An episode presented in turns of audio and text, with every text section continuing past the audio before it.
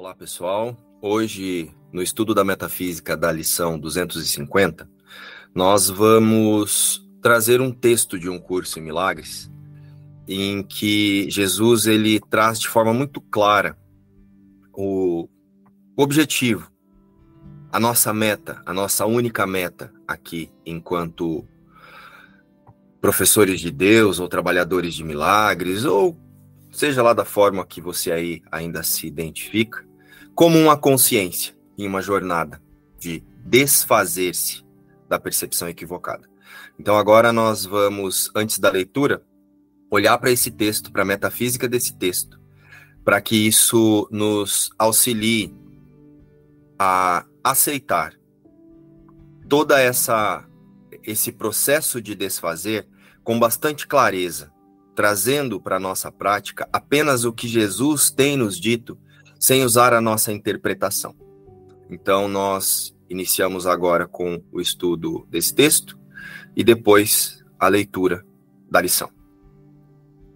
Expiação e milagres. Eu estou a cargo do processo da expiação que empreendi começar. Quando ofereces um milagre a qualquer um dos meus irmãos, tu o fazes para ti mesmo e para mim.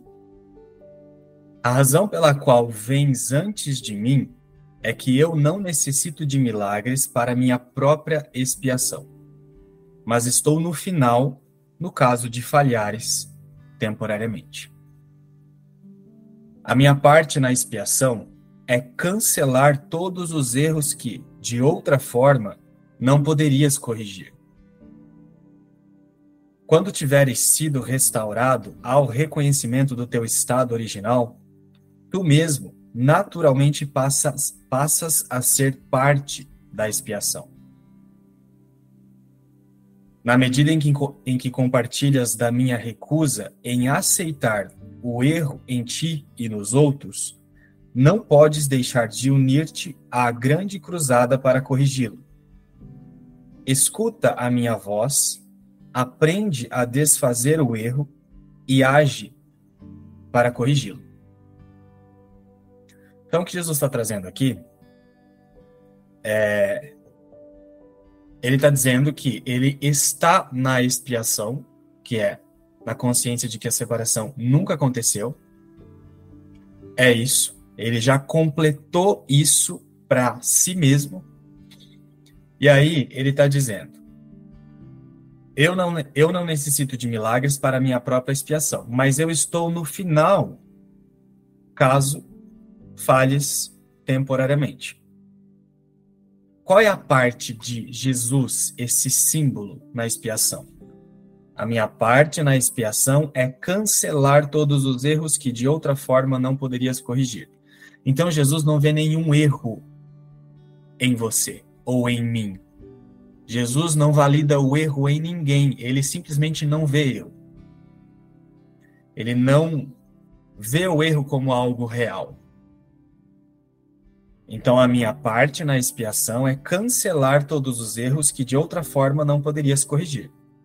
Quando tiveres sido restaurado ao, teu, ao reconhecimento do teu estado original, tu mesmo compartilhas,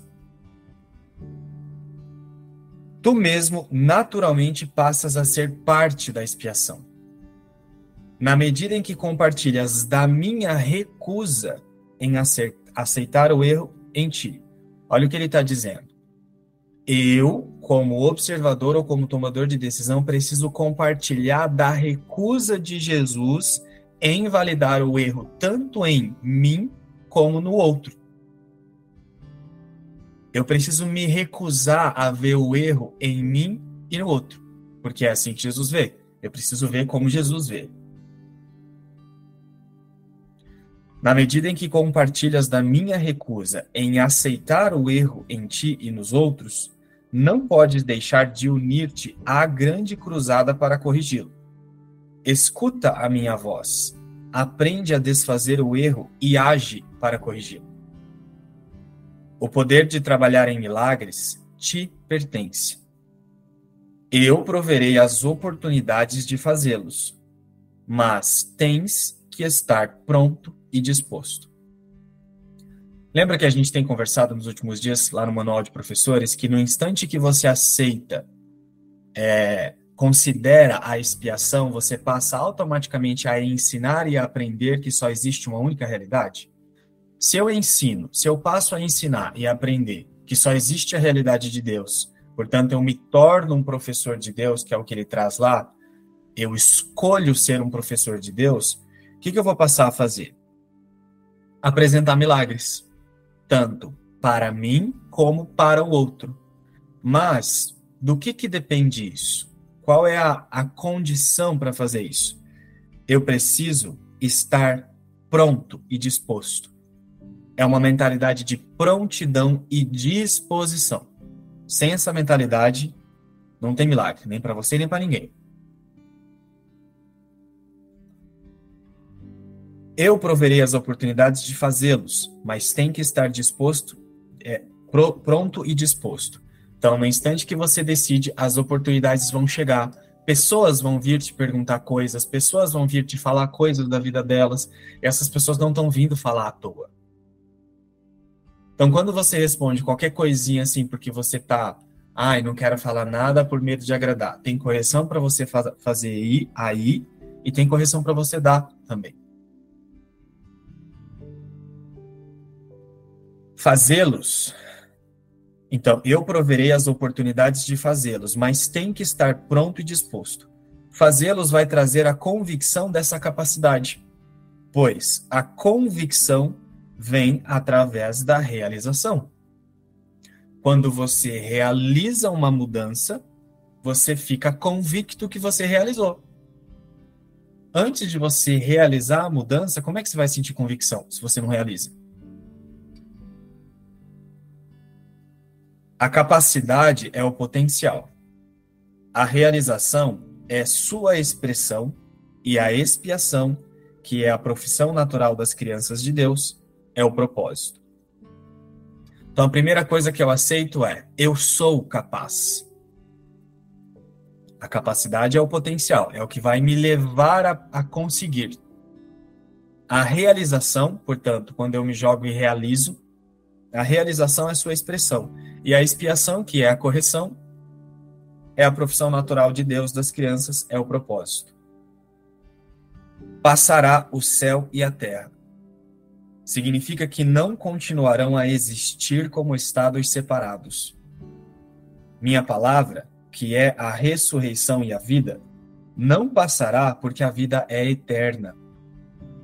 Tu és o trabalho de Deus, e o seu trabalho é totalmente amável e totalmente amoroso. É assim que um homem tem que pensar a respeito de si mesmo no seu coração, pois é isso o que ele é. Então, eu sou o trabalho de Deus, eu sou o trabalho de Deus, eu sou o seu trabalho. E o trabalho de Deus é totalmente amável e totalmente amoroso. É assim que eu preciso aprender a pensar. É assim que eu tenho que pensar em relação a mim mesmo no meu coração, na oração. E o coração aqui não é o coração do corpo. Gente, isso já está claro porque o corpo é uma ilusão. Então é no nível mental, na oração mental. Eu preciso estar nessa oração. É assim que um homem tem que pensar a respeito de si mesmo no seu coração, pois é isso que ele é. Os perdoados são o meio da expiação. São plenos de espírito. Eles perdoam em retribuição. Aqueles que são liberados têm que se unir na liberação dos seus irmãos, pois este é o plano da expiação. Milagres são o caminho através do qual as mentes que servem ao Espírito Santo se unem a mim para a salvação ou liberação de todas as criações de Deus. Eu sou o único que pode apresentar milagres de modo indiscriminado, porque eu sou a expiação. Então aqui Jesus está dizendo: eu sou o único que pode apresentar milagres de modo indiscriminado, porque eu sou a expiação. Então Jesus oferece milagres sem nenhuma ordem, sem nenhuma distinção ele oferece correção para todos, porque ele não valida o erro em ninguém, em todos. Então, qual é a minha função? Eu preciso começar a pensar como Jesus pensa.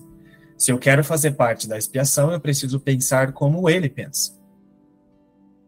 E aí, como ele trouxe lá em cima, a capacidade é o potencial.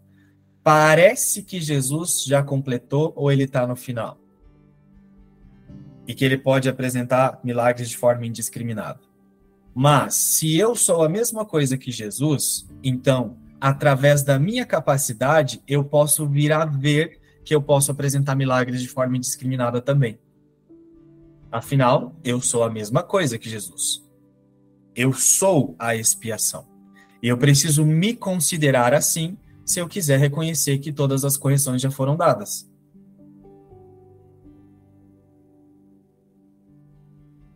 Ou seja, eu sou a expiação. É isso que Jesus está convidando a gente a fazer. Eu sou a, expiação.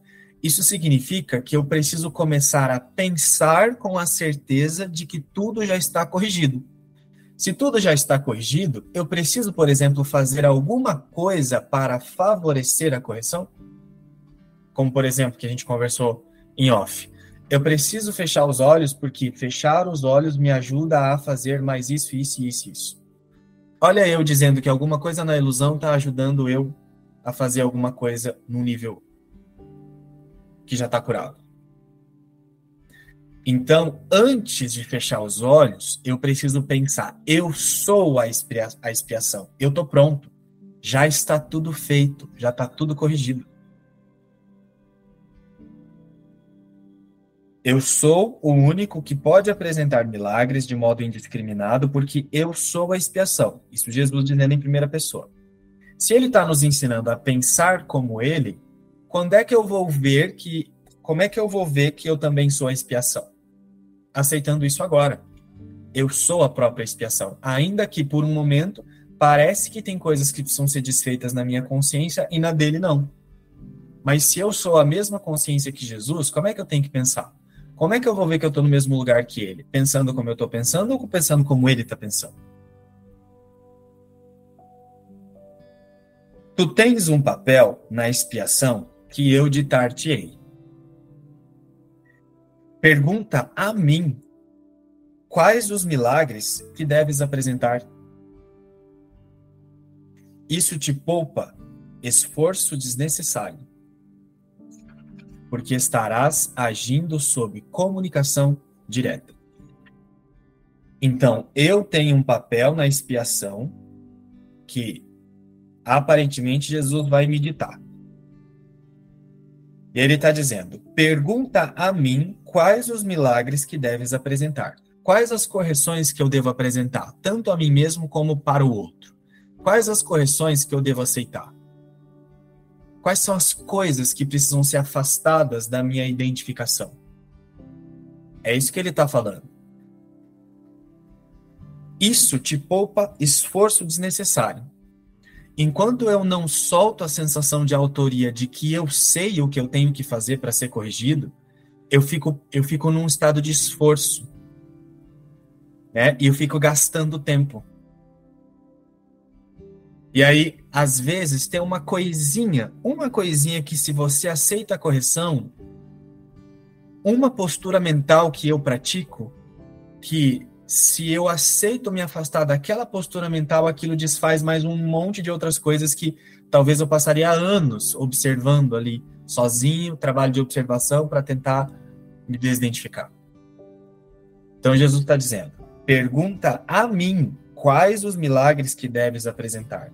Isso te poupa esforço desnecessário, porque estarás agindo sob comunicação direta. Então, se tem uma oração verdadeira que a gente pode fazer, é assim: me ensina a aceitar o que eu tô pronto para corrigir agora, o que eu preciso desfazer agora. Mas não antecipa o que você tem que corrigir. Não antecipa o que você tem que reconhecer, na verdade, que já foi corrigido.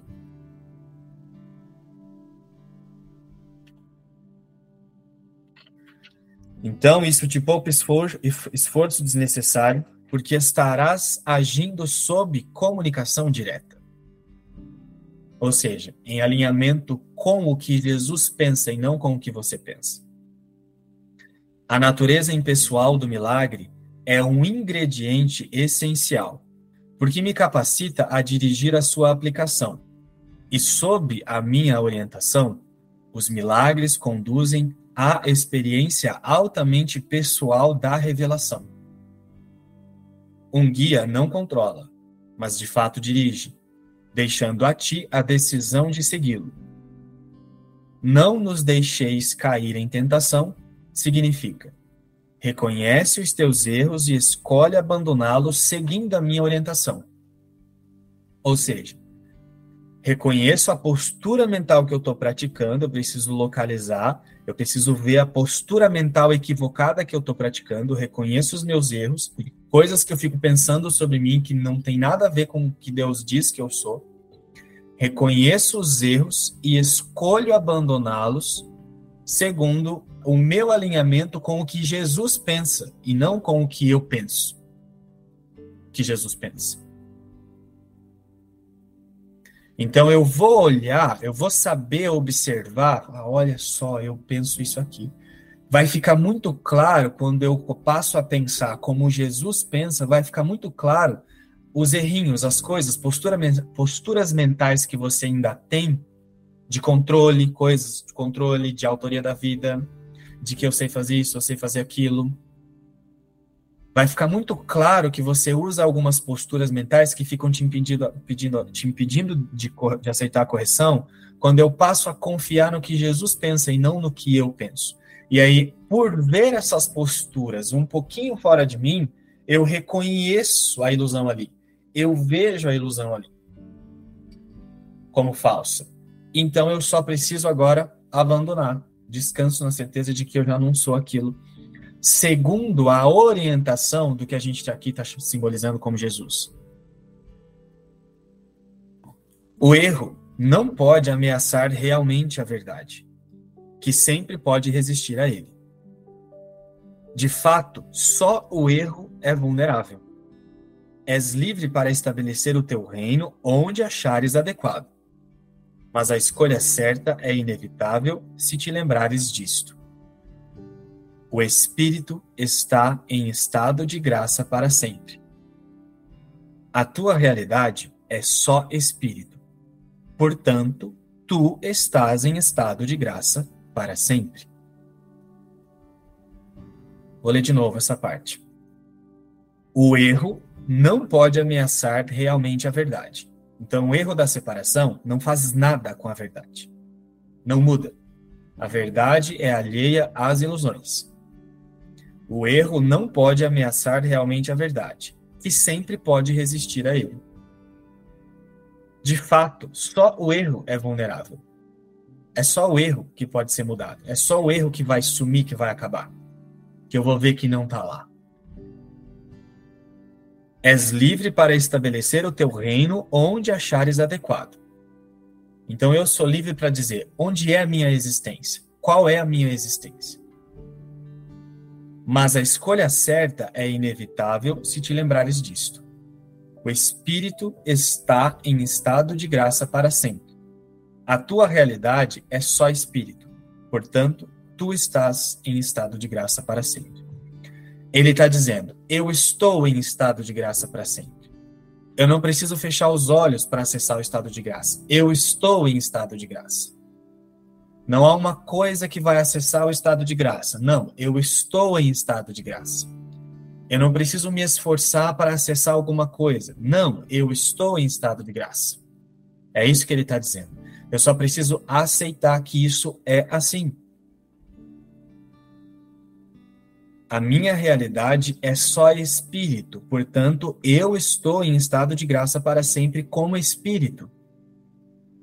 Então não tem uma coisa que está fora do estado de graça. Você não está saindo de uma ilusão e entrando no estado de graça. É, eu estou em estado de graça, o que parece que está se apresentando na percepção como um estado de desconexão ou de, de desconforto, de seja lá o que for, é que não é real, é que não existe. E é por isso que eu não preciso fechar os olhos para me conectar mais com quem eu sou. Não existe isso. Eu estou em estado de graça para sempre. Estou usando esse exemplo porque foi o mais claro que a gente teve agora, nesse momento. Aí a gente pode transferir ele para todos, para todo o resto. A expiação desfaz todos os erros nesse sentido. Considerando isso, o espírito está em estado de graça para sempre, a realidade é só o espírito, portanto, eu estou em estado de graça para sempre. A expiação desfaz todos os erros nesse sentido, e assim extirpa a fonte do medo. Todas as vezes que vivencias as garantias de Deus como ameaça, é porque estás defendendo uma lealdade mal colocada ou mal dirigida. Quando projetas isso para outros, tu os aprisionas, mas só na medida em que reforças erros que já tenham feito. Isso faz com que sejam vulneráveis às distorções de outros, já que a sua própria percepção de si mesmos é distorcida. O trabalhador de milagres só pode abençoá-los, e isso desfaz as suas distorções e os liberta da prisão. Tu respondes ao que percebes, e como percebes, assim te comportarás. Então, o que ele está dizendo? A partir da expiação, considerando a expiação, e a expiação está me dizendo que eu estou em estado de graça para sempre, né? Porque a minha realidade é só espírito. A expiação sempre me relembra isso. A partir da expiação, eu penso como Jesus pensa. Então eu já mudo a minha oração, mesmo que eu não sinta temporariamente, mas em confiança, eu já mudo a minha oração para como Jesus pensa e me desloco do que eu penso. Nesse lugar, milagres são naturais. Nesse lugar, eu vou saber qual é a postura mental que já é falsa e que eu já sei que não sou eu, mas eu não vou tornar ela real agora para depois eu ach... de um tempo eu achar que eu vou sentir paz. E eu não vou fazer isso, é, eu não vou validar o erro nem em mim e nem no outro. Porque para eu validar o erro em mim também, eu preciso projetar os erros nos outros. Eu preciso ficar, eu preciso de testemunhas para me ajudar a confirmar que eu sou essa coisa errada, que eu acredito. Então a gente está fazendo o tempo todo interpretações equivocadas. E enquanto a gente não parar de fazer interpretações equivocadas, não tem milagre. Porque eu estou trabalhando contra os milagres. Por isso que eu preciso considerar a expiação antes de tudo. E o que, que Jesus está me dizendo aqui? Como é que ele está trazendo que é a expiação nesses, nessas palavras aqui? Eu estou em estado de graça para sempre porque a minha realidade é só o espírito. Eu preciso me esforçar para ter paz, então? Não preciso. Sendo assim, toda vez que parece que eu estou em falta de paz, não estou. Quando alguém está em falta de paz, quando alguém está sentindo dor, doença, depressão, não está, porque a realidade é só espírito. E assim, eu não valido o erro nem em mim, nem no outro. E por não validar o erro no outro, eu vejo que eu sou a expiação com Jesus aqui e agora. Eu me torno parte da expiação, eu estou dentro da expiação. É por isso que eu não preciso fazer nada. Quem deu a expiação, que é o que ele chama de remédio, quem deu a expiação foi Deus e não eu. Não sou eu que corrijo nada. Eu, como pessoa. Quem deu a expiação foi Deus.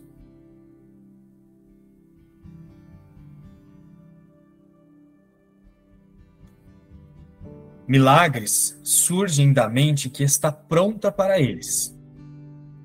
Pois, por estar unida, essa mente vai a todos, mesmo sem que o próprio, mesmo sem que o próprio trabalhador de milagres saiba disso.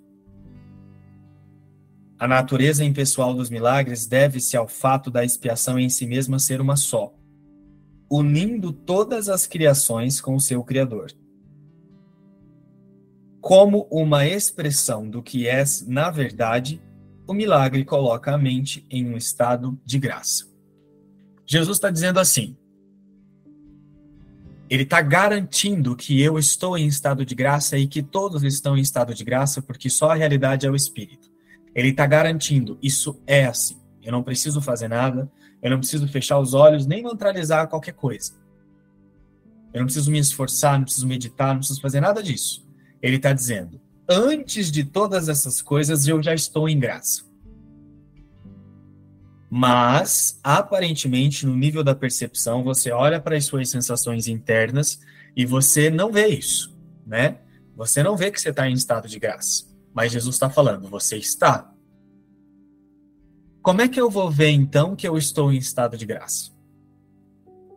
Milagres surgem de uma mente que está pronta para eles. Um estado de prontidão. Sempre o um estado de confiança. Então eu não nego as sensações desconfortáveis que parece que estão mostrando que eu tô fora do estado de graça. Eu não rejeito isso. Mas em confiança eu não me identifico com elas. E aí eu entrei num estado de prontidão de mente. É uma mente pronta, é uma mente disposta, não é uma mente capenga. Sabe uma mente dramatizadora? A gente consegue perceber quando você está num estado interno de que você consegue ver que parece que você está morrendo assim, ó. Por dentro. Como é que você vai ver milagres enquanto você fica capengando? Então, milagres surgem de uma mente que está pronta para eles. É um estado de prontidão, é um estado de confiança. Você pode não estar tá sentindo o que Deus sente, mas a sua prontidão faz com que você aceite eu sinto a mesma coisa que Deus sente, porque eu sou um com Deus e Deus garante que eu permaneça em estado de graça para sempre, porque nunca houve a separação. Então, por que, que eu vou ficar dando atenção a essas sensações aqui e dizendo que eu estou sentindo isso e preciso fazer alguma coisa para remover isso? Não.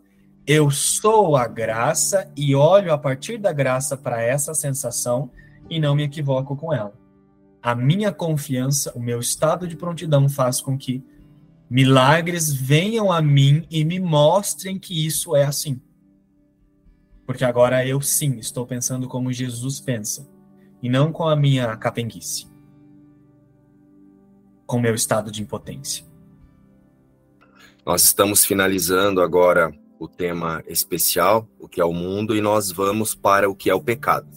E logo na primeira lição do que é o pecado, se eu não estou enganado, ela é eu não preciso de nada além da verdade. Jesus nesse através da metafísica desse texto que o João acabou de trazer para nós, ele deixa claro o que é isso, né? E nós estamos justamente é, acessando lições e pensamentos de Jesus nesse nessas dez lições do que é o mundo, para que nós não nos equivoquemos de qual é a nossa única realidade. Que Jesus ele disse assim, que ele tem uma parte desse texto que ele diz que ele é a própria expiação. Por quê? Aceitar a expiação é aceitar que a realidade de Deus não mudou, né? Esse símbolo, de forma bem resumida, tá, pessoal? Estou resumindo aqui, tem alguns conceitos aí, mas eu estou indo aqui além dos conceitos. É, Aqui para nós, aceitar a expiação é aceitar o sistema de pensamento do Espírito Santo. Então, quando Jesus aqui, esse símbolo Jesus, nos traz que ele é a própria expiação, que ele é.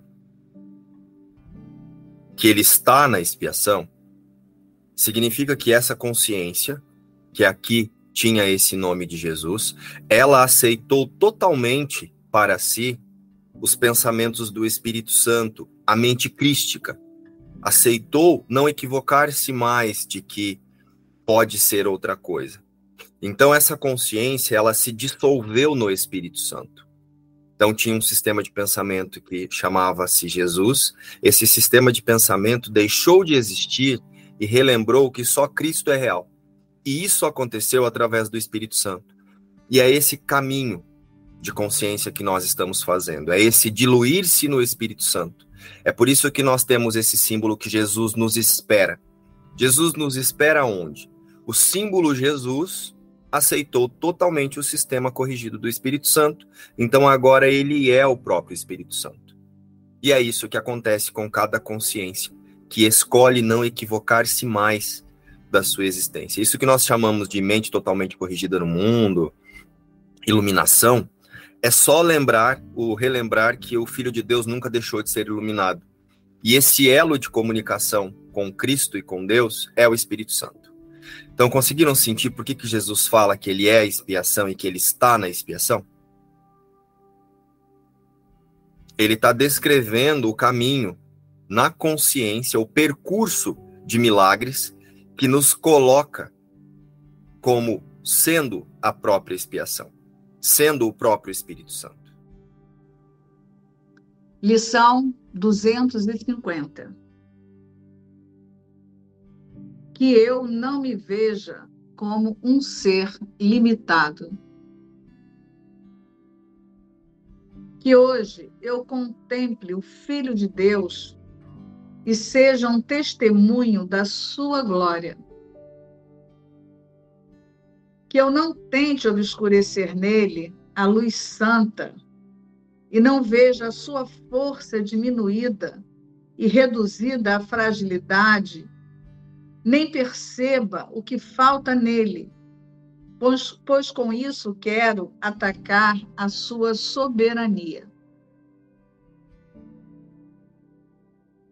Ele é o teu filho, meu Pai. E hoje quero contemplar a sua gentileza ao invés das minhas ilusões.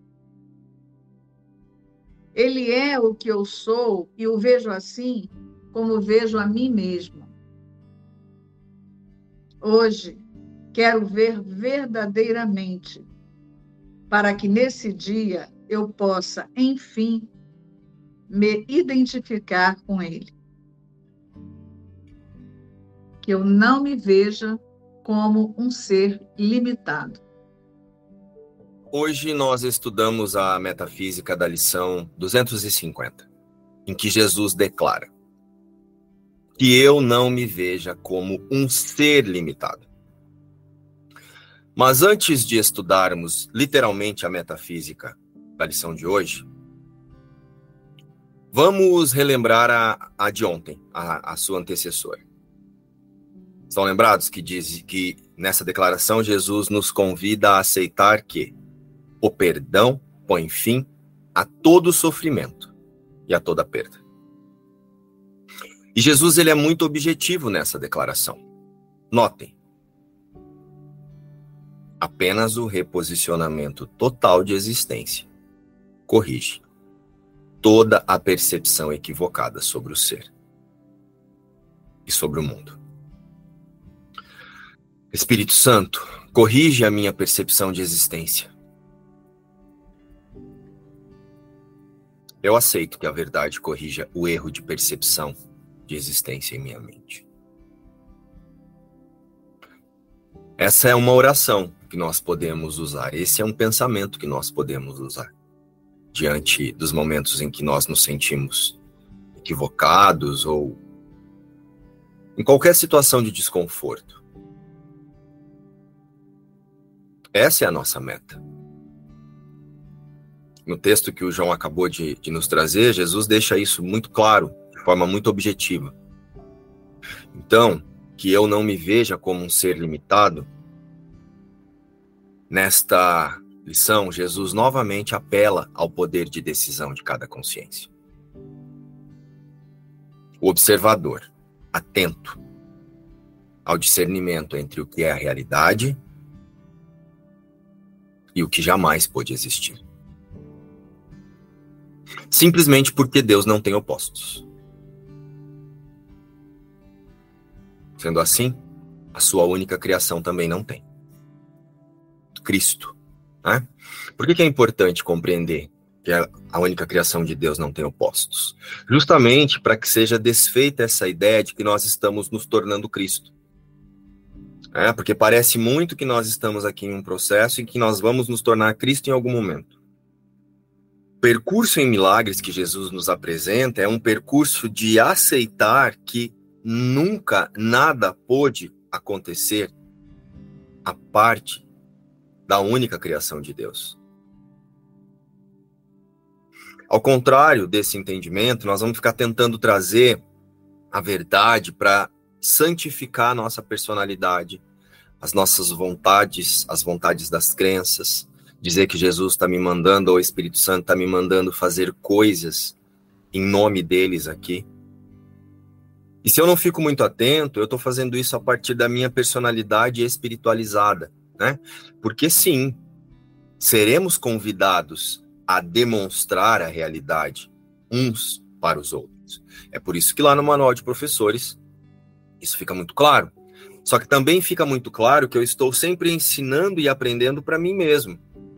Então, como que Jesus vai me incumbir de uma tarefa de mostrar coisa para vocês, de orientar vocês, de me tornar o professor de alguém fora de mim, se o fora de mim não existe?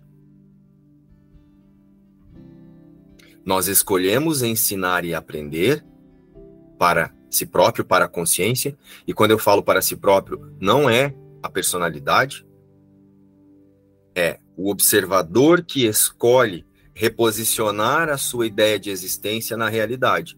Então ele usa tudo no cenário, ele vai usar todas as os lugares onde ele se coloca, as relações que ele tem, para relembrar que não há lá fora, para relembrar que eu preciso usar esse momento aqui, a meta é usar esse momento para aceitar que a única criação de Deus é Cristo. E isso aqui eu não nego. São vontades de crença, é o autoconceito, é o fragmento da consciência unificada, tentando inventar uma vida à parte da única vida. Então, a criação de Deus, assim como Deus, não tem opostos. E imaginar que eu sou alguém aqui fazendo alguma coisa para chegar lá é dizer que pode haver um oposto. Podemos imaginar, lembra? Ilusão? Ilusoriamente podemos imaginar que estamos fazendo. Então, com isso, Jesus nos pede que eu não assuma como existência o que surgiu do efeito de uma diminuta ideia, corrigida imediatamente pela fonte da vida. Que eu não assuma como vida, como existência, o que surgiu do efeito de uma diminuta ideia, corrigida imediatamente por Deus. Que o observador não, não limite o ilimitado em uma experiência de morte. Dando a isso uma classificação como se fosse a sua vida. No texto que o João trouxe para nós, tem uma parte que diz assim: É essencial lembrar que só a mente pode criar e que a correção pertence ao nível do pensamento. Lembra que em off a Rosemar fez uma pergunta, né, sobre o que está dentro de mim? O, o estar dentro de mim é estar dentro do meu sistema de pensamento. É essencial lembrar que só a mente pode criar e que a correção pertence ao nível do pensamento. Ampliando uma declaração anterior, o espírito já é perfeito e, portanto, não requer correção. Então, quem é esse que está achando que está fazendo correção aqui? Estou corrigindo o meu sistema de pensamento. Você está corrigindo a sua percepção sobre quem você pensa ser. Você não está corrigindo o sistema de pensamento. Quando nós ouvimos essa expressão corrigir o sistema de pensamento, nós precisamos ter claro que nós estamos aceitando um sistema de pensamento verdadeiro. Eu estou corrigindo a minha percepção a respeito do que eu penso ser. Porque quando eu uso a expressão estou corrigindo meu sistema de pensamento, parece que eu aqui tenho um sistema de pensamento tudo cagado e agora eu preciso deixar esse sistema de pensamento bonitinho para daí eu virar Cristo depois. Então lembrem-se. O espírito já é perfeito e, portanto, não requer correção. Essa é a única correção que precisa ser feita. É o erro de percepção. O corpo não existe, exceto como instrumento de aprendizado para a mente. Lembra nosso estudo? Você escolhe o que você você ensina o que você quer aprender? Esse instrumento de aprendizado não está sujeito a erros próprios, porque não pode criar. É óbvio, então, que induzir a mente a desistir de suas criações equivocadas é a única aplicação da capacidade criativa que é verdadeiramente significativa. A mente é um atributo de foco. Onde você foca, você vai tornar aquilo ali o seu aprendizado. Você vai ensinar para si próprio a partir daquilo ali. Então Jesus ele está dizendo aqui, ó, é óbvio, é óbvio então que induzir a mente a desistir das suas criações equivocadas é a única aplicação da capacidade criativa que é verdadeiramente significativa. Que eu não me veja como um ser limitado. Que hoje eu contemple o Filho de Deus e seja um testemunho da sua glória. Ele traz essa declaração lá no, no texto. Só que vamos refletir agora um pouquinho sobre o que é contemplar. Vocês já pararam para pensar o que é contemplar?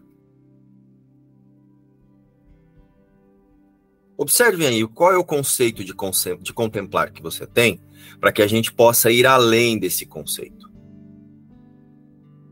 Contemplar é fixar, olhar, observar alguém, algo ou a si mesmo com encantamento. Ó, eu estou contemplando. Eu estou admirando. Né? Olha a minha admiração por essa pessoa. Estou contemplando esse momento. Eu estou admirando esse momento. E precisamos lembrar de mais um conceito aqui. E ver a partir da metafísica de um curso em milagres é pensar. Então, vamos ajustar a compreensão de existência e a aceitação de que o Filho de Deus é a sua imagem e semelhança. É isso que temos que contemplar. Precisamos soltar essa contemplação que fazemos a partir da verdade que recebemos.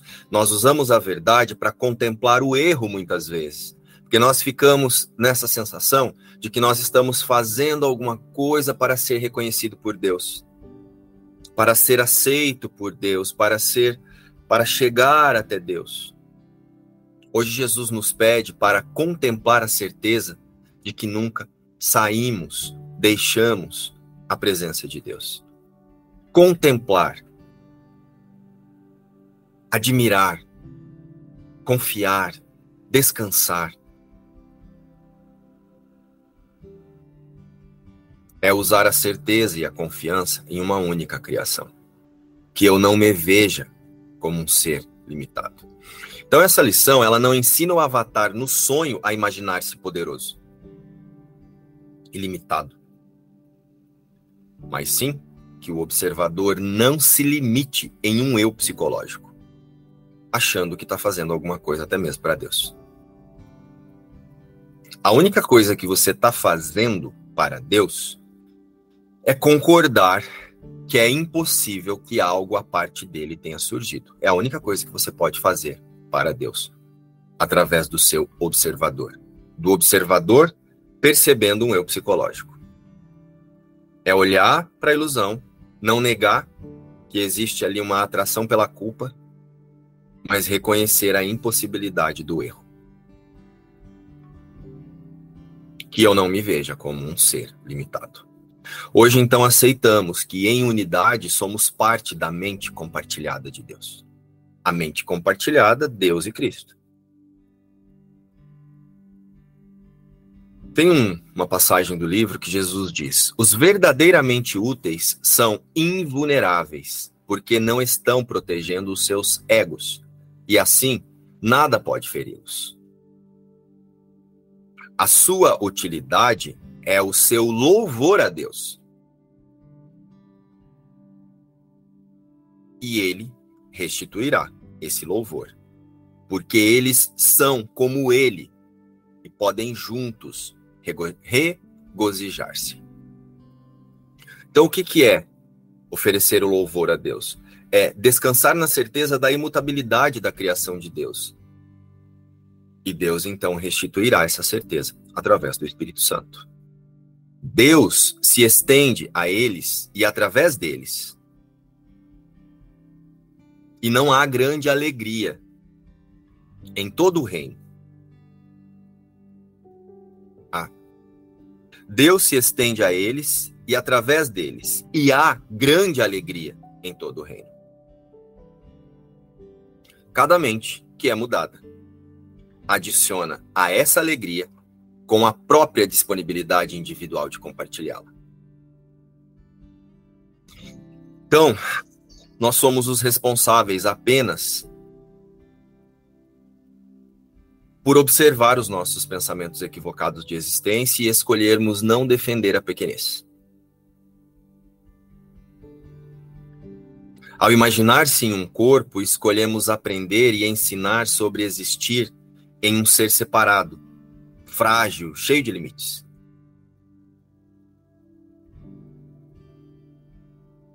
E dessa forma nós vamos buscar as ferramentas de aprendizado para essa decisão. E é por isso que as outras consciências passam a ser símbolos e ídolos da separação.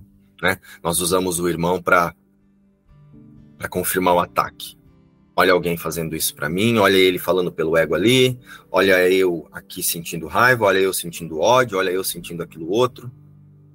Eu não queria que isso tivesse acontecido assim, se isso tivesse acontecido assado teria sido melhor. Essas são as ferramentas de aprendizado para que você se distraia imaginando que você é um corpo, porque você decidiu imaginar que você é o autor da vida e que esse roteiro a partir da personalidade é a sua vida esse roteiro limitado. O Filho de Deus é sem limites. É preciso lembrar disso. E é um só. Então que eu não veja falta em meus pensamentos e nem em nenhum outro que aparentemente se coloca diante de mim. Que eu não me veja como um ser limitado. Que eu não ataque a unidade e a abundância da criação percebendo limitação e falhas em nenhum aspecto da ilusão. Nenhum aspecto da ilusão. Porque até mesmo eu contemplar uma árvore e falar que linda que é essa árvore, meu Deus, que maravilhosa. Isso me dá uma paz. Percebe que é limitar? Não que eu não possa ir a um parque, sentar, ficar lá lendo meu livro, fazer minha meditação se eu quiser, correr, jogar bola com os meus filhos. Não é usar o roteiro ilusório do ego. Não é sobre isso que eu estou dizendo aqui. Mas é limitar-se a ter sensações de paz e alegria a partir do limitado. Que eu não ataque a unidade e a abundância da criação, percebendo limitações e falhas em nenhum aspecto da ilusão, seja animado ou inanimado. Que eu conheça a tudo e a todos e os meus irmãos como conheço a mim mesmo. A escolha é minha. A visão da impecabilidade garantida por Deus ou o julgamento da culpa pelo ego. O que eu escolher perceber refletirá a escolha da minha própria identidade. Nós escolhemos a todo instante o que aprender. O que escolhemos ensinar para nós mesmos e como vamos ensinar. E então nós nos colocaremos diante das ferramentas para as lições que decidimos aprender. Realidade ou ilusão? O poder de decisão é meu, Jesus diz em algum momento do livro. Então nós podemos observar o que estamos ensinando a nós mesmos prestando atenção à forma com que percebemos as pessoas, as circunstâncias, as situações, os fatos. Lembra que fizemos um estudo específico sobre, sobre isso na última terça?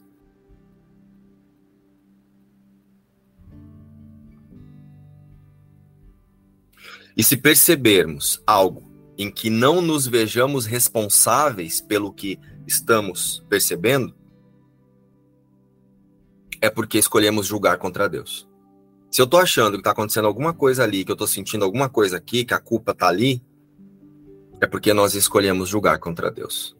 Você está distraído da sua verdadeira e única existência, e você está escolhendo agora, você em algum momento antes de se colocar nessa situação, escolheu ensinar e aprender que você é um corpo. Então agora você está buscando simplesmente ferramentas para projetar as suas crenças separadas.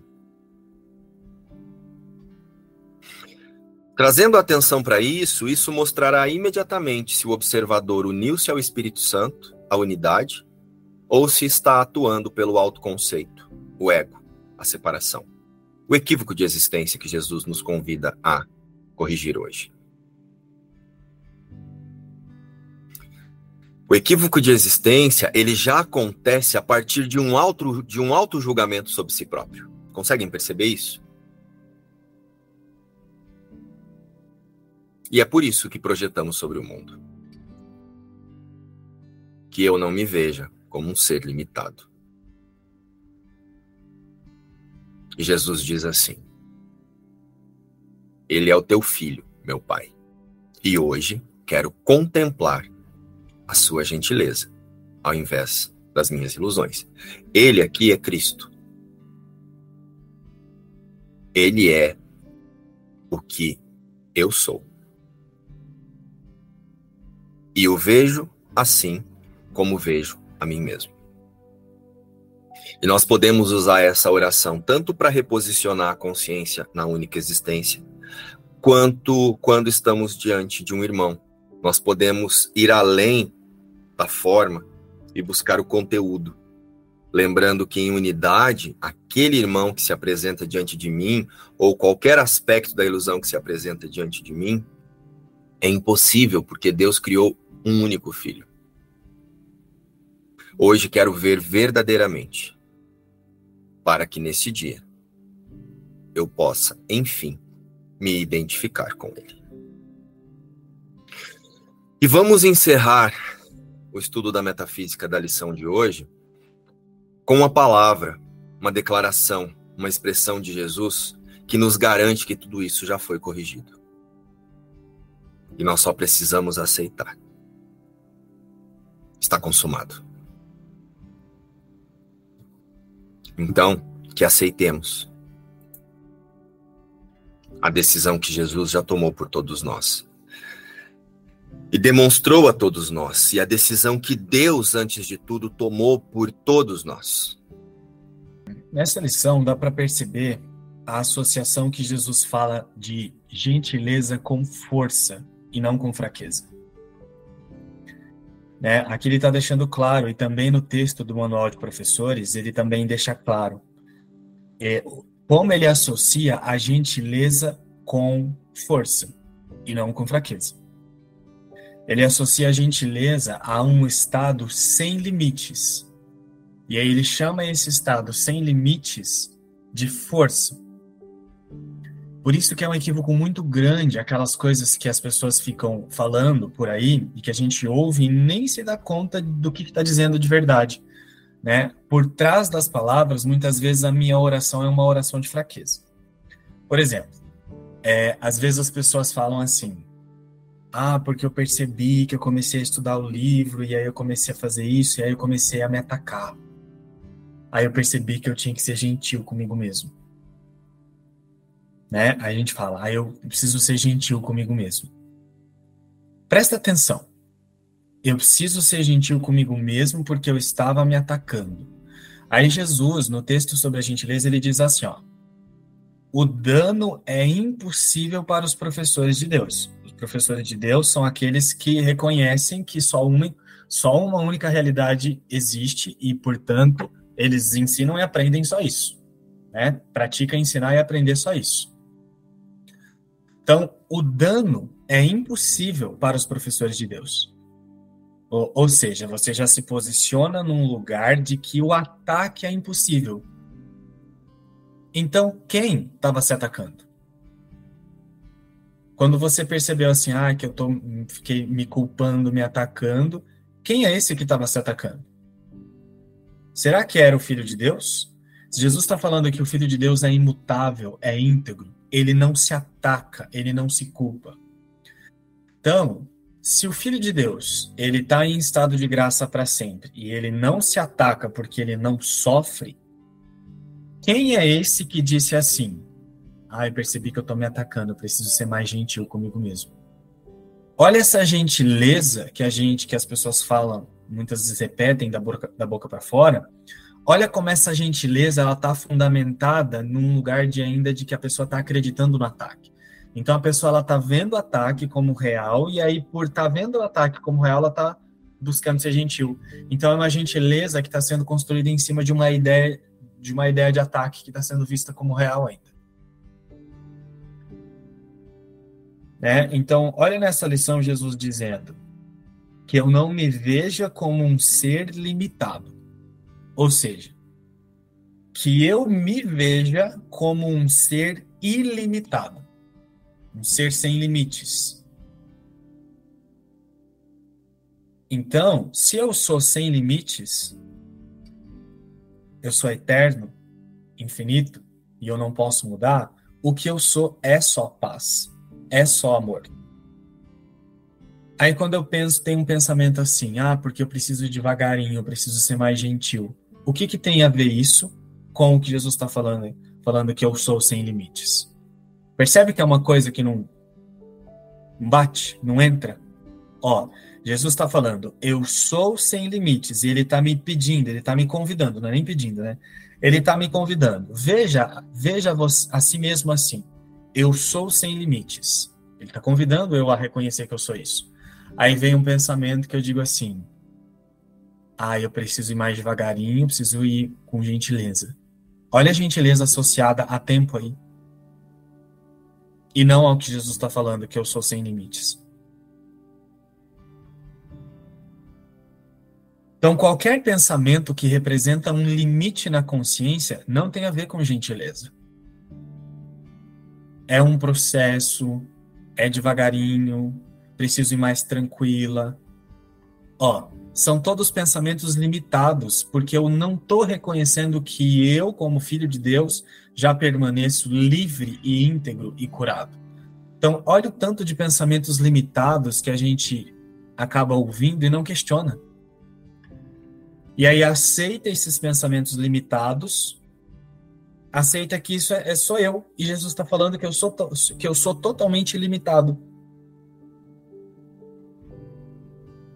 Como é que eu vou acessar a paz mesmo enquanto o que eu penso ou o que eu pratico sobre mim mesmo são pensamentos limitados?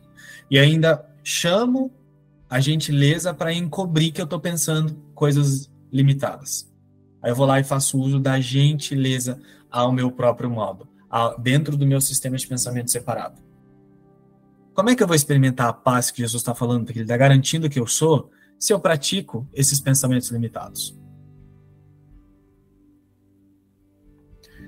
Então, nessa lição, aqui ele está deixando claro que gentileza é a mesma coisa que força e a ausência de limites. Então, todo pensamento que eu tenho sobre mim mesmo que representa um limite já não é um pensamento gentil. E aí transfere isso para tudo. De novo, a gente pode voltar para o exemplo do início da reunião, que serve para todos nós, que é assim. Deixa eu fechar os olhos aqui para eu me reconectar. Olha esse pensamento como ele é limitado. Olha como é um pensamento pequeno, limitado, que limita a consciência, porque eu estou dizendo assim: eu não sou o filho de Deus, estou desconectado e preciso fazer alguma coisa para me reconectar. Olha como é um pensamento que falta com a gentileza. Né? Que na verdade não tem nada a ver com a gentileza que Jesus está falando.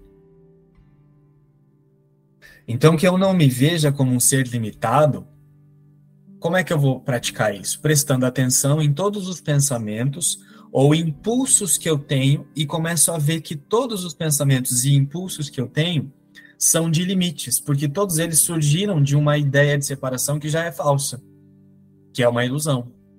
Então eu não me equivoco, eu não nego, não rejeito os impulsos e os pensamentos, mas eu também não me equivoco com eles. Por descansar na certeza que Jesus está me garantindo que eu sou um ser ilimitado. Se eu sou um ser ilimitado, eu não vou me, equivo me equivocar com qualquer pensamento que represente um limite na consciência. Qualquer pensamento que representa um limite, não sou eu já, já não é o que eu sou. E ele está me convidando que eu me veja como um ser ilimitado. Né? Que eu não me veja como um ser limitado. Que eu não tente obscurecer nele a luz santa e não veja a sua força diminuída e reduzida à fragilidade, nem perceba o que falta nele.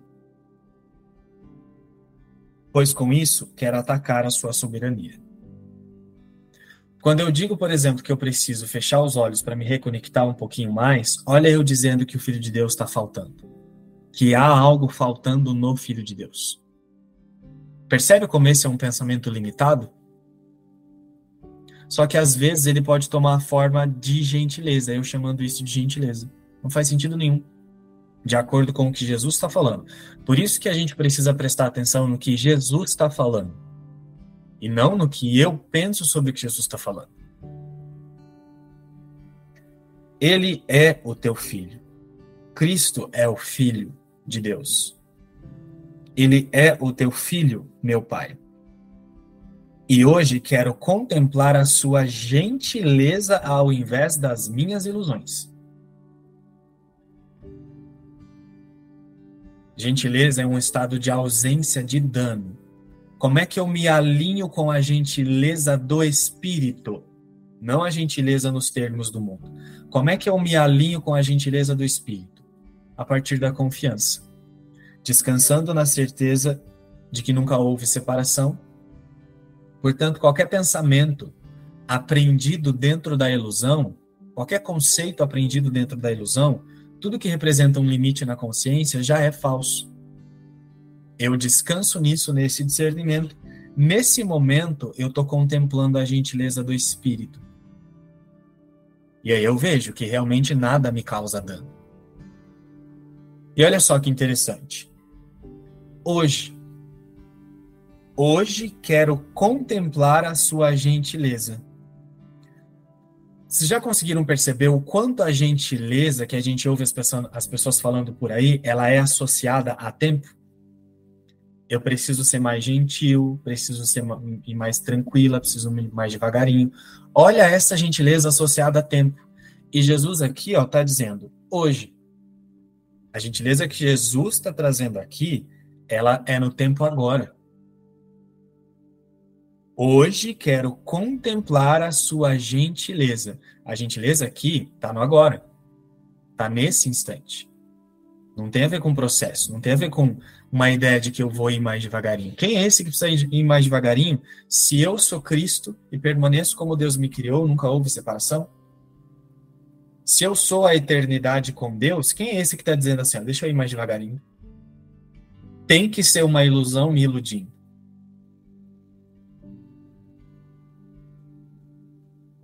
Hoje quero contemplar a sua gentileza ao invés das minhas ilusões. Ele é o que eu sou e o vejo assim como vejo a mim mesmo. Eu sou Cristo, eu sou a eternidade. O que eu sou não tem a ver com tempo, com processo. Hoje quero ver verdadeiramente, para que neste dia eu possa, enfim, me identificar com Ele. Na mesma oração, Jesus traz o termo gentileza e ele coloca hoje duas vezes e neste dia, neste dia. Olha como aquela ideia de que eu preciso ser gentil e mais devagarinho já não cabe aqui.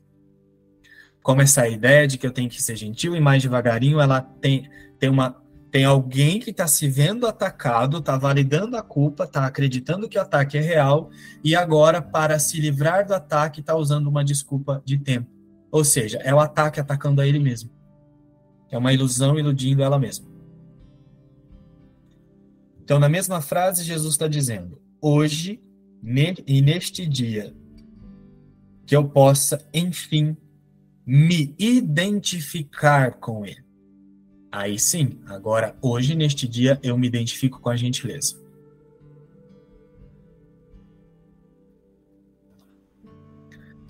Aí lá no, no manual de professores, ele traz assim, ó. O poder dos professores de Deus está em sua gentileza, pois compreenderam que seus pensamentos maus não vieram nem do Filho de Deus, nem do seu Criador. Né? Nesse trecho que ele fala sobre gentileza, ele diz assim, ó, necessitam, os professores de Deus contam com a força da gentileza. Que nessa lição que Jesus está trazendo hoje é: eu aceito que eu sou Cristo agora. Hoje, enfim, eu me identifico com o Filho de Deus. Como o Filho de Deus. Eu sou o próprio Filho Santo de Deus. Nesse momento, eu realmente fui gentil. Porque se eu, fui, se eu sou o próprio Filho Santo de Deus e o que Deus cria é imutável, é inatacável, não pode ser mudado, se nesse instante eu me identifico com o próprio filho, como o próprio Filho Santo de Deus, esse que está experimentando ataque, então não é o Filho de Deus. Então deixa eu olhar para essa sensação de ataque aqui e não me equivocar com ela, para essa sensação de desconforto e não me equivocar com ela, seja lá o que for. Eu não preciso pegar o desconforto e falar assim, acho que eu preciso ser mais gentil. Não eu sou o filho de Deus e sei que esse desconforto não está contido no filho de Deus. Então me identifico com ele. Isso é ser gentil, porque agora eu sei que esse desconforto não está contido na realidade. Então, através do discernimento, eu sou gentil. Porque agora eu conto com a gentileza da fonte, não a gentileza inventada nos níveis do mundo que tudo no, no, mundo representa só um limite na consciência. Vamos aproveitar essa expressão que o João nos trouxe e observar a, o que ele nos convidou aqui em uma lição recente que, em que Jesus ajusta o nosso foco. Este é o meu instante santo de liberação. Nós estamos sempre diante de possibilidades e oportunidades de instantes santos de liberação do que não somos, de ilusões e aceitar a nossa única realidade.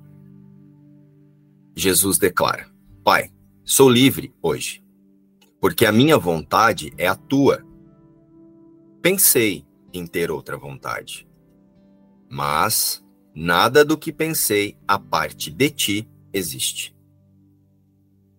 Inclusive, imaginar que eu preciso de gentileza, me limitar a questões como essas. É. E, e, é bem importante entender essa questão da gentileza, pessoal, que aqui não está sendo dito que é para você usar o auto-ataque, né? Ah, eu não estou conseguindo, meu Deus do céu, eu não consigo, eu não vou, é difícil para mim. Não é. É usar a gentileza diante disso. É usar a força da gentileza. É lembrar que até mesmo esses pensamentos são só formas de pensar equivocadas.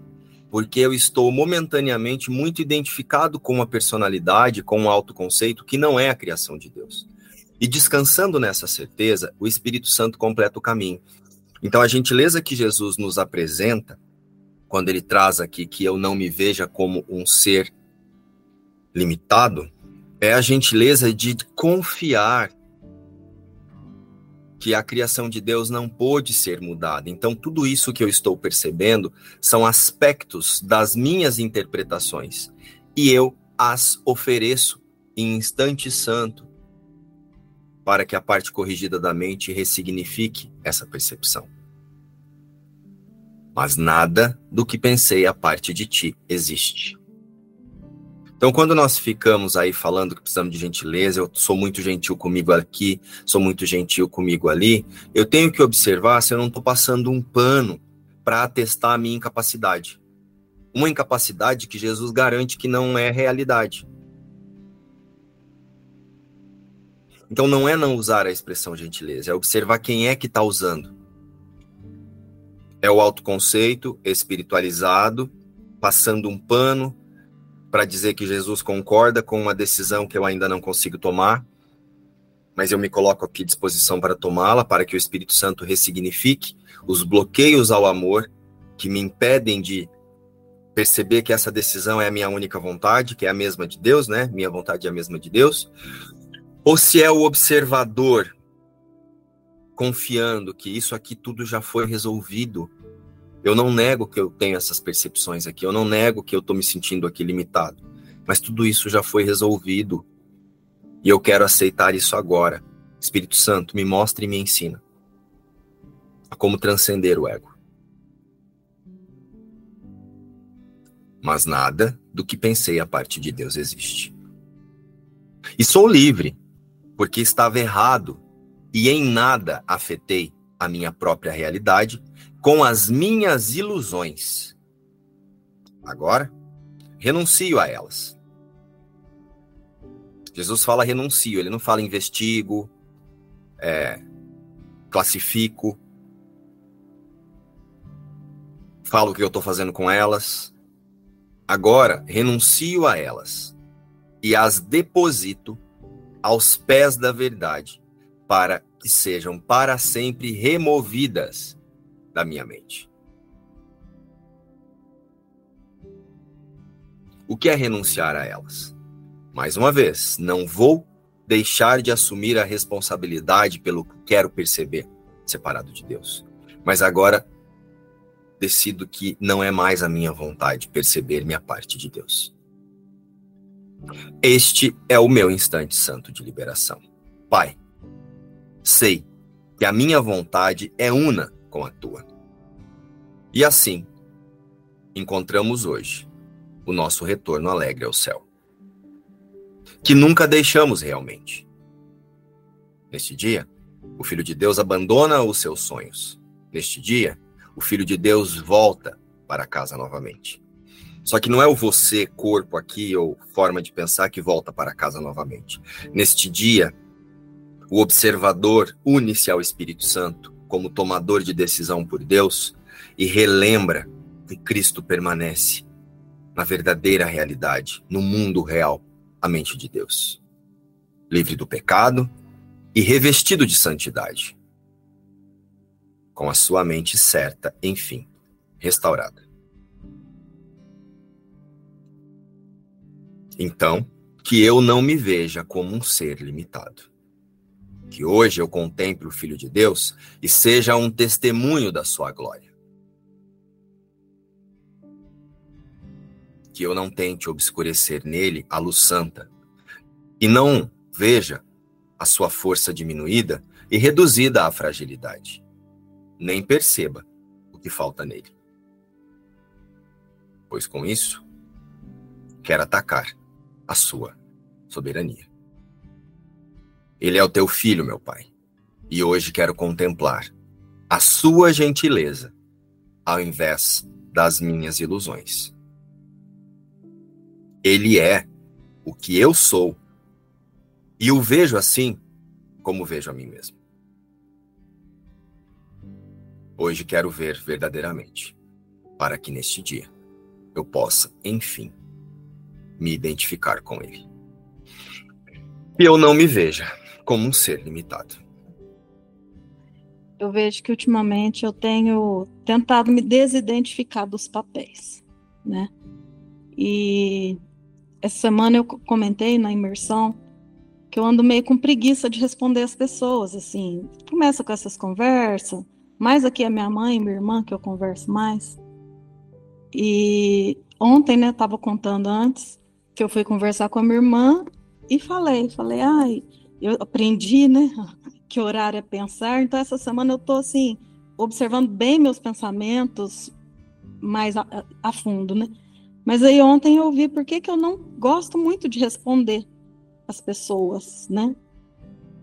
É, eu vi que quando eu falei para minha irmã orar e pensar, fui falar assim com ela tal, que ela entrou como se fosse no embate, né? Que aí ela foi defender o ponto de vista dela.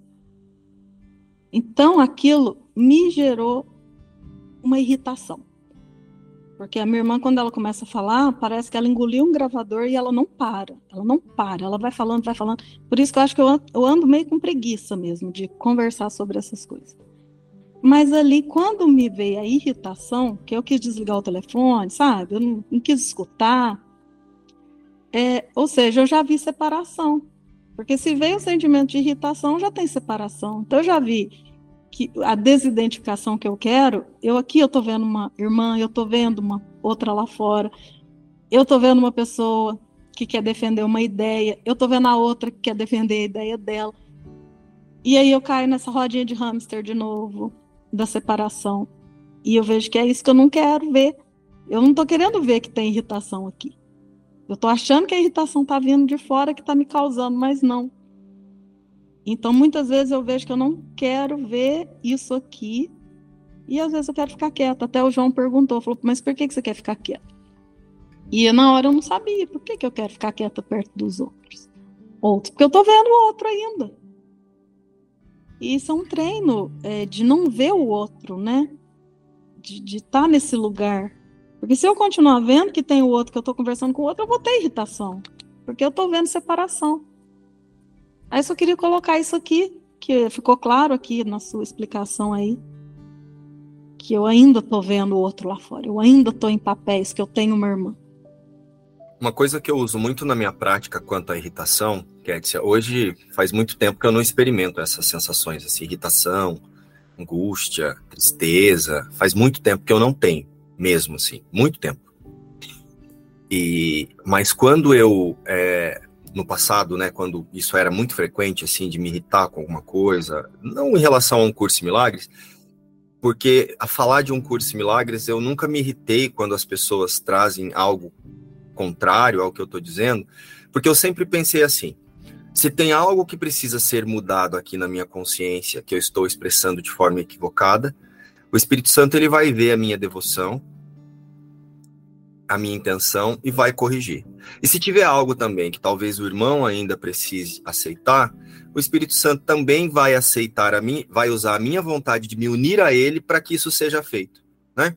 Então eu, eu não tinha essas irritações em conversas assim, porque a verdade ela não se incomoda. Quem se incomoda são as nossas crenças. Nossas crenças, interpretando o que o outro está dizendo, é que se incomoda. Se você decide observar o que o irmão está falando só com a verdade, só com Jesus, o incômodo ele sai rapidamente. Se você sente um incômodo, você já percebe, soltei o Espírito Santo aqui. Então, olha só, uma coisa importante para você observar, que me ajuda muito, ao menor sinal de irritação significa que tem algum pensamento que você quer proteger. Então essa pessoa faz você olhar para alguma coisa que você ainda acha que é importante para você e pode estar tá escondido por trás dessas camadas espirituais que a gente inventa. Fez sentido? Pode ser nos papéis, pode ser, sabe? A gente usa muito essa expressão de gentileza também, voltando aqui para o que o João trouxe, quando nós não queremos soltar papéis. Então, como esse papel ainda é muito importante para mim, eu sou muito apegado nele, então eu uso essa ideia de que agora eu vou ser gentil, porque eu ainda não quero soltar essa relação eu não quero oferecer essa relação para o Espírito Santo, porque vai que eu ofereço e acontece alguma coisa. Muito escondidinho tem essa, esse medo de perder alguma coisa que essa relação dá. Então, pode ser que ainda tenha aí um, um, papel de irmã, que quer ajudar a irmã, porque pensa que a irmã está em algum lugar. Então, você já se coloca falando com ela no papel de salvadora. E aí te irrita, porque você está protegendo o papel de salvador, de que você pode salvar alguém. Faz sentido? Eu via isso em mim nos meus sobrinhos. Era como se fosse assim: ah, meu irmão não ligo muito, não, mas meus sobrinhos eu quero salvar. Então, quando eu falava alguma coisa para algum sobrinho meu e ele, ah, tio, mas eu não sei o que, gosto daquilo, gosto daquilo outro, não vinha uma irritação, mas vinha um medo assim: ah, meu Deus, se esse menino não corrigir esse pensamento, onde é que ele vai parar? Percebe que o papel de tio estava ali? E eu estava protegendo o papel de tio. Então, não sei se fez sentido, se te ajudou. Em algum momento, é, veio aqui na mente é, que nessa, quando se pede, me ensine, me mostre, me conduza, que eu é, estava tendo uma separação, né, entre quem está pedindo e o Espírito Santo. Quer dizer, é mais só uma forma de pensar, não é, para reforçar a separação. Porque eu vou é, dar um exemplo de ontem, que a geladeira daqui de casa, ela começou a parar de gelar. E já vinha com um problema na porta, a, a borracha de vedação, faz um, bem três meses, que ia saindo um pouco do ar, né? Aí, ontem, quando eu cheguei, que minha filha disse, a geladeira está tá quebrando. Aí veio logo na minha mente, culpando o meu marido, porque eu instituí que estava é, acontecendo aquilo, porque é, já vinha com esse problema e ele não estava fazendo nada. Na verdade, eu não verbalizei isso, né? Mas eu insinuei e na minha mente é, eu pensei, né? Que a culpa era dele, porque se ele tivesse tomado as providências, eu não tinha chegado no que chegou. Aí também já é, é nesse momento, né, que a gente é, pede para corrigir esse erro de percepção não é, na mente.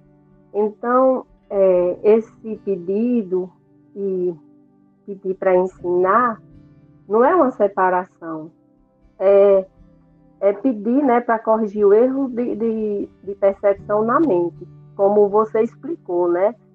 É a respeito do que eu penso ser. E não porque, é, porque o que eu sou é, não precisa de correção.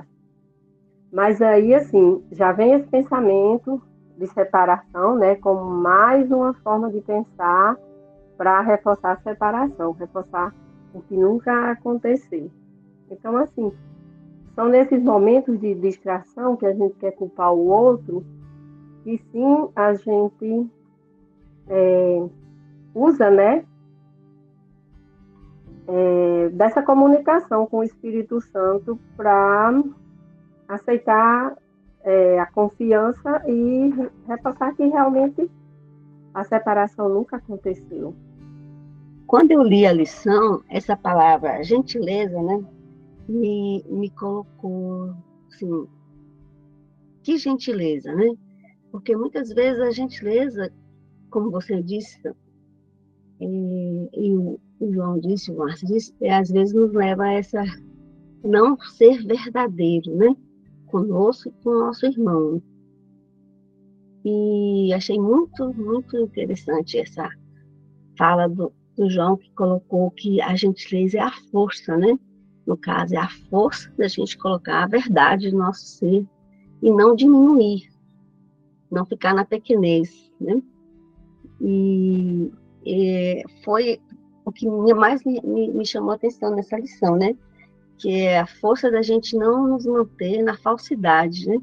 e sim na verdade do nosso ser, na integridade do, do Filho de Deus. É, o que eu senti aqui é o discernimento, né? Entre o que é verdade e o que é ilusão. E que eu não mudo nada na ilusão.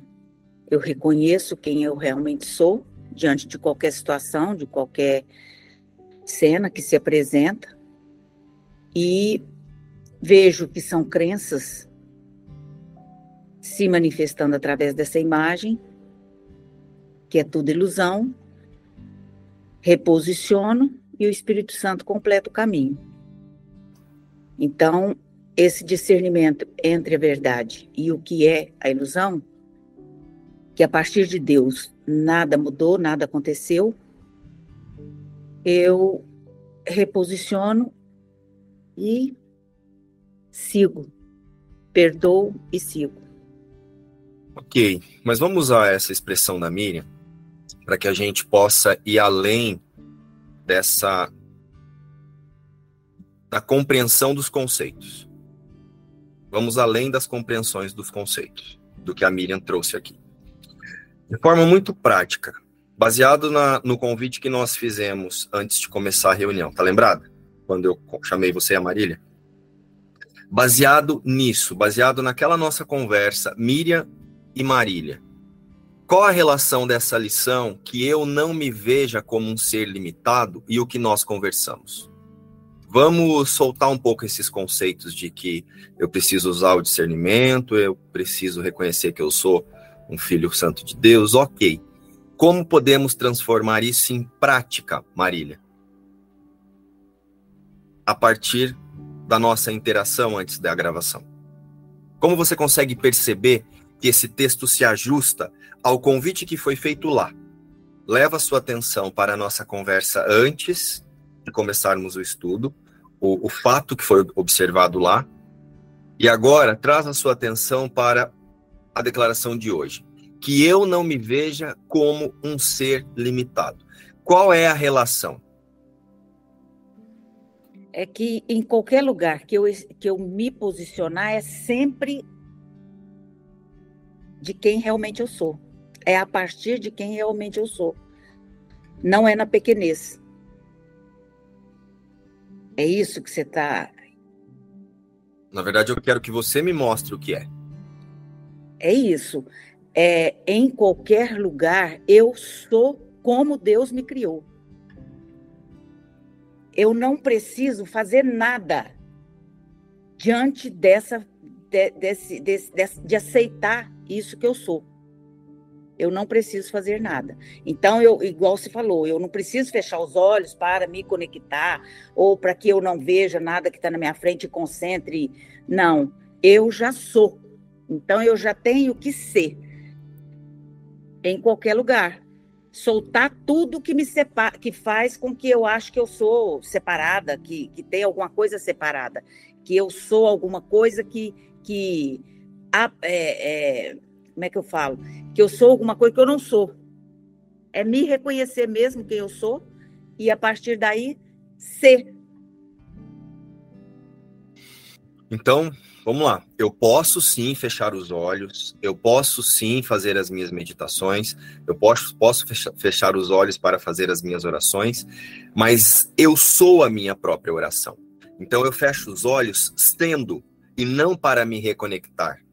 A reconexão acontece pela minha decisão de relembrar que eu nunca me desconectei. Se não esse que aqui fecha os olhos para receber, a minha oração está na falta. Eu faço a minha oração a partir da abundância. Então eu fecho os olhos, relembrando que eu não deixei de ser o que Deus criou. E agora eu vou aqui aquietar os pensamentos, silenciar aqui a mente, olhar, observar o que eu estou pensando simplesmente para separar o que nunca deixou de ser do que está tentando dizer que eu sou outra coisa. Sentiu? Então, continuem fechando os olhos, continue fazendo suas orações com os olhos fechados. Se quiser meditar, medite. Mas não medite para se conectar, para ser. Seja e medite para relembrar que foi impossível deixar de ser. Recebi. Desse lugar, a oração está em outra não é nem em outro lugar. Desse lugar, você é a oração. Você é a meditação. Se não tem um eu separado buscando alguma coisa. Então tem um, um ser limitado buscando o ilimitado. Jesus diz hoje: e eu não me veja como um ser limitado. Ele não está dizendo assim, que eu busque lembrar que eu sou ilimitado. Prestaram atenção na declaração de Jesus? Então por que estão fazendo o contrário? Vocês estão querendo ter o resultado que ele indica, fazendo o contrário do que ele pede? É isso mesmo que vocês estão achando que vai acontecer? Então, bota para correr esses pensamentos aí de limitação. Não é nem bota para correr, porque para botar para correr tem que ter. Descansa, este é o meu instante santo de liberação.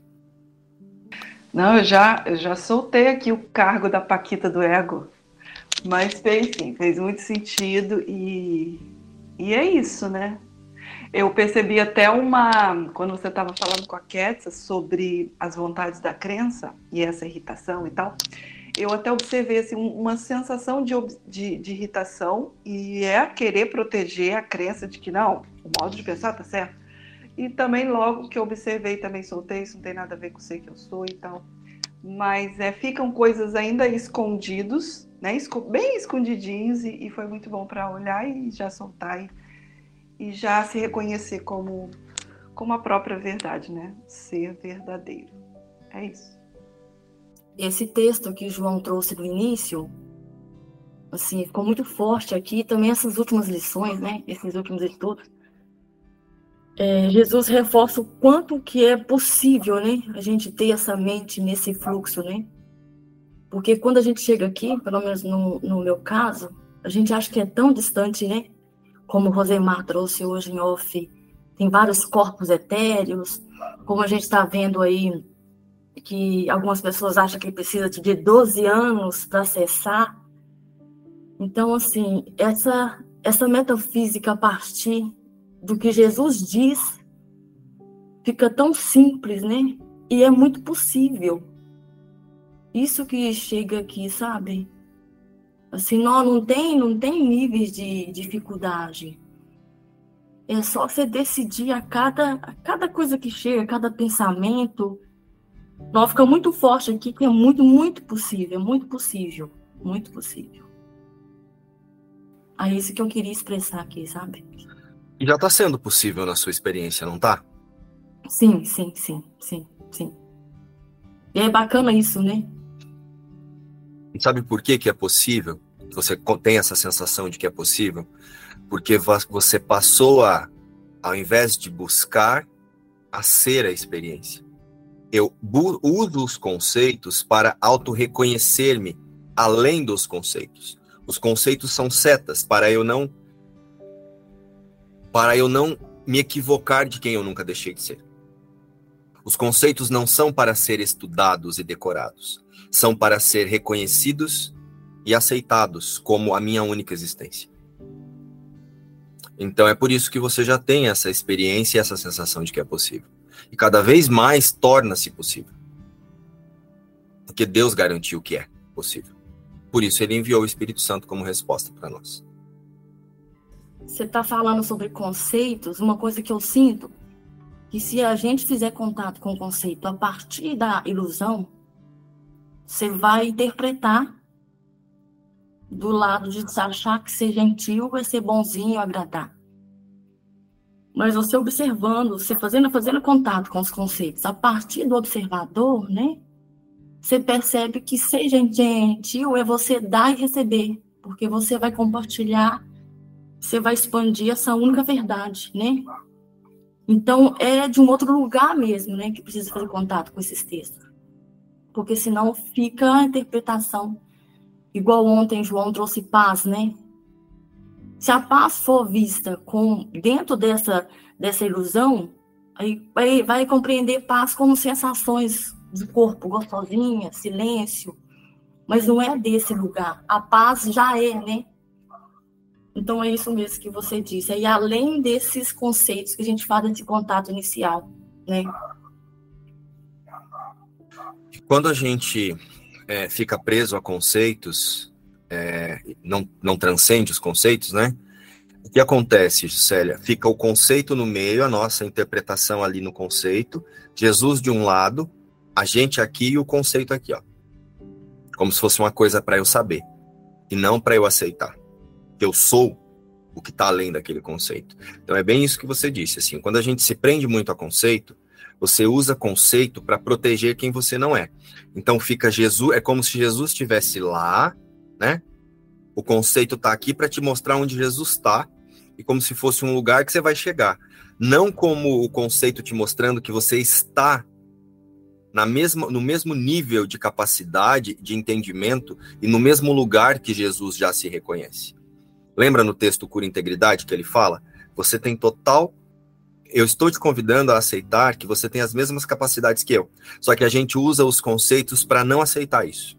Então eu fico aqui nos conceitos dizendo que, ah, meu Deus do céu, Jesus está lá e ele está me guiando. Não, Jesus está dizendo, perceba, sinta que você já está comigo.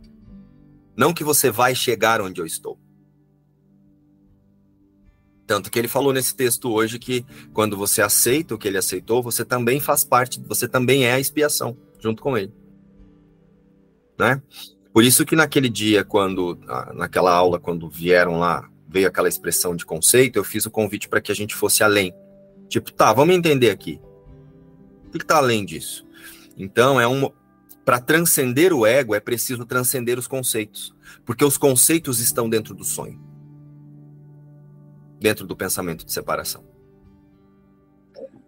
Inclusive, o nosso autoconceito é o primeiro conceito que precisa ser observado, né? Nos vemos a qualquer momento lá no grupo, né? Tragam as expressões de vocês, se ficou com alguma dúvida. Temos lá o dia todo para é, olhar para a mente e compartilhar, se sentirmos, né?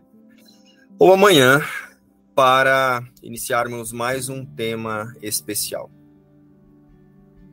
Beijo.